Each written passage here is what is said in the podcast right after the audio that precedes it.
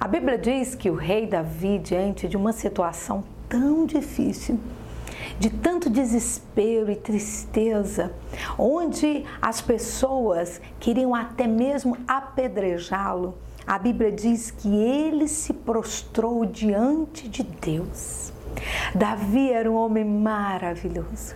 Eu poderia contar aqui várias e várias histórias de Davi e aprenderíamos muitas e muitas lições sobre a vida deste grande servo do Eterno.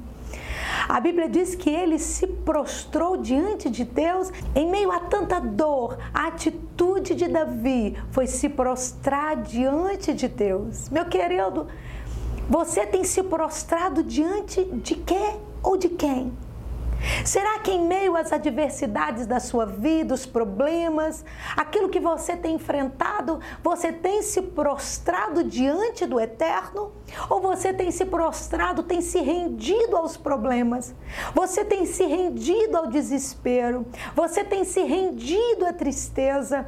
Eu te desafio neste dia a se prostrar diante de Deus, porque quando nós nos prostramos diante de Deus, Ele nos ergue. Que a poderosa mão do Eterno esteja te levantando, te erguendo da cinza, dos problemas, da tristeza e da dificuldade, para que você de pé possa enfrentar as dificuldades, jamais sozinho, mas com a presença de Jesus com você.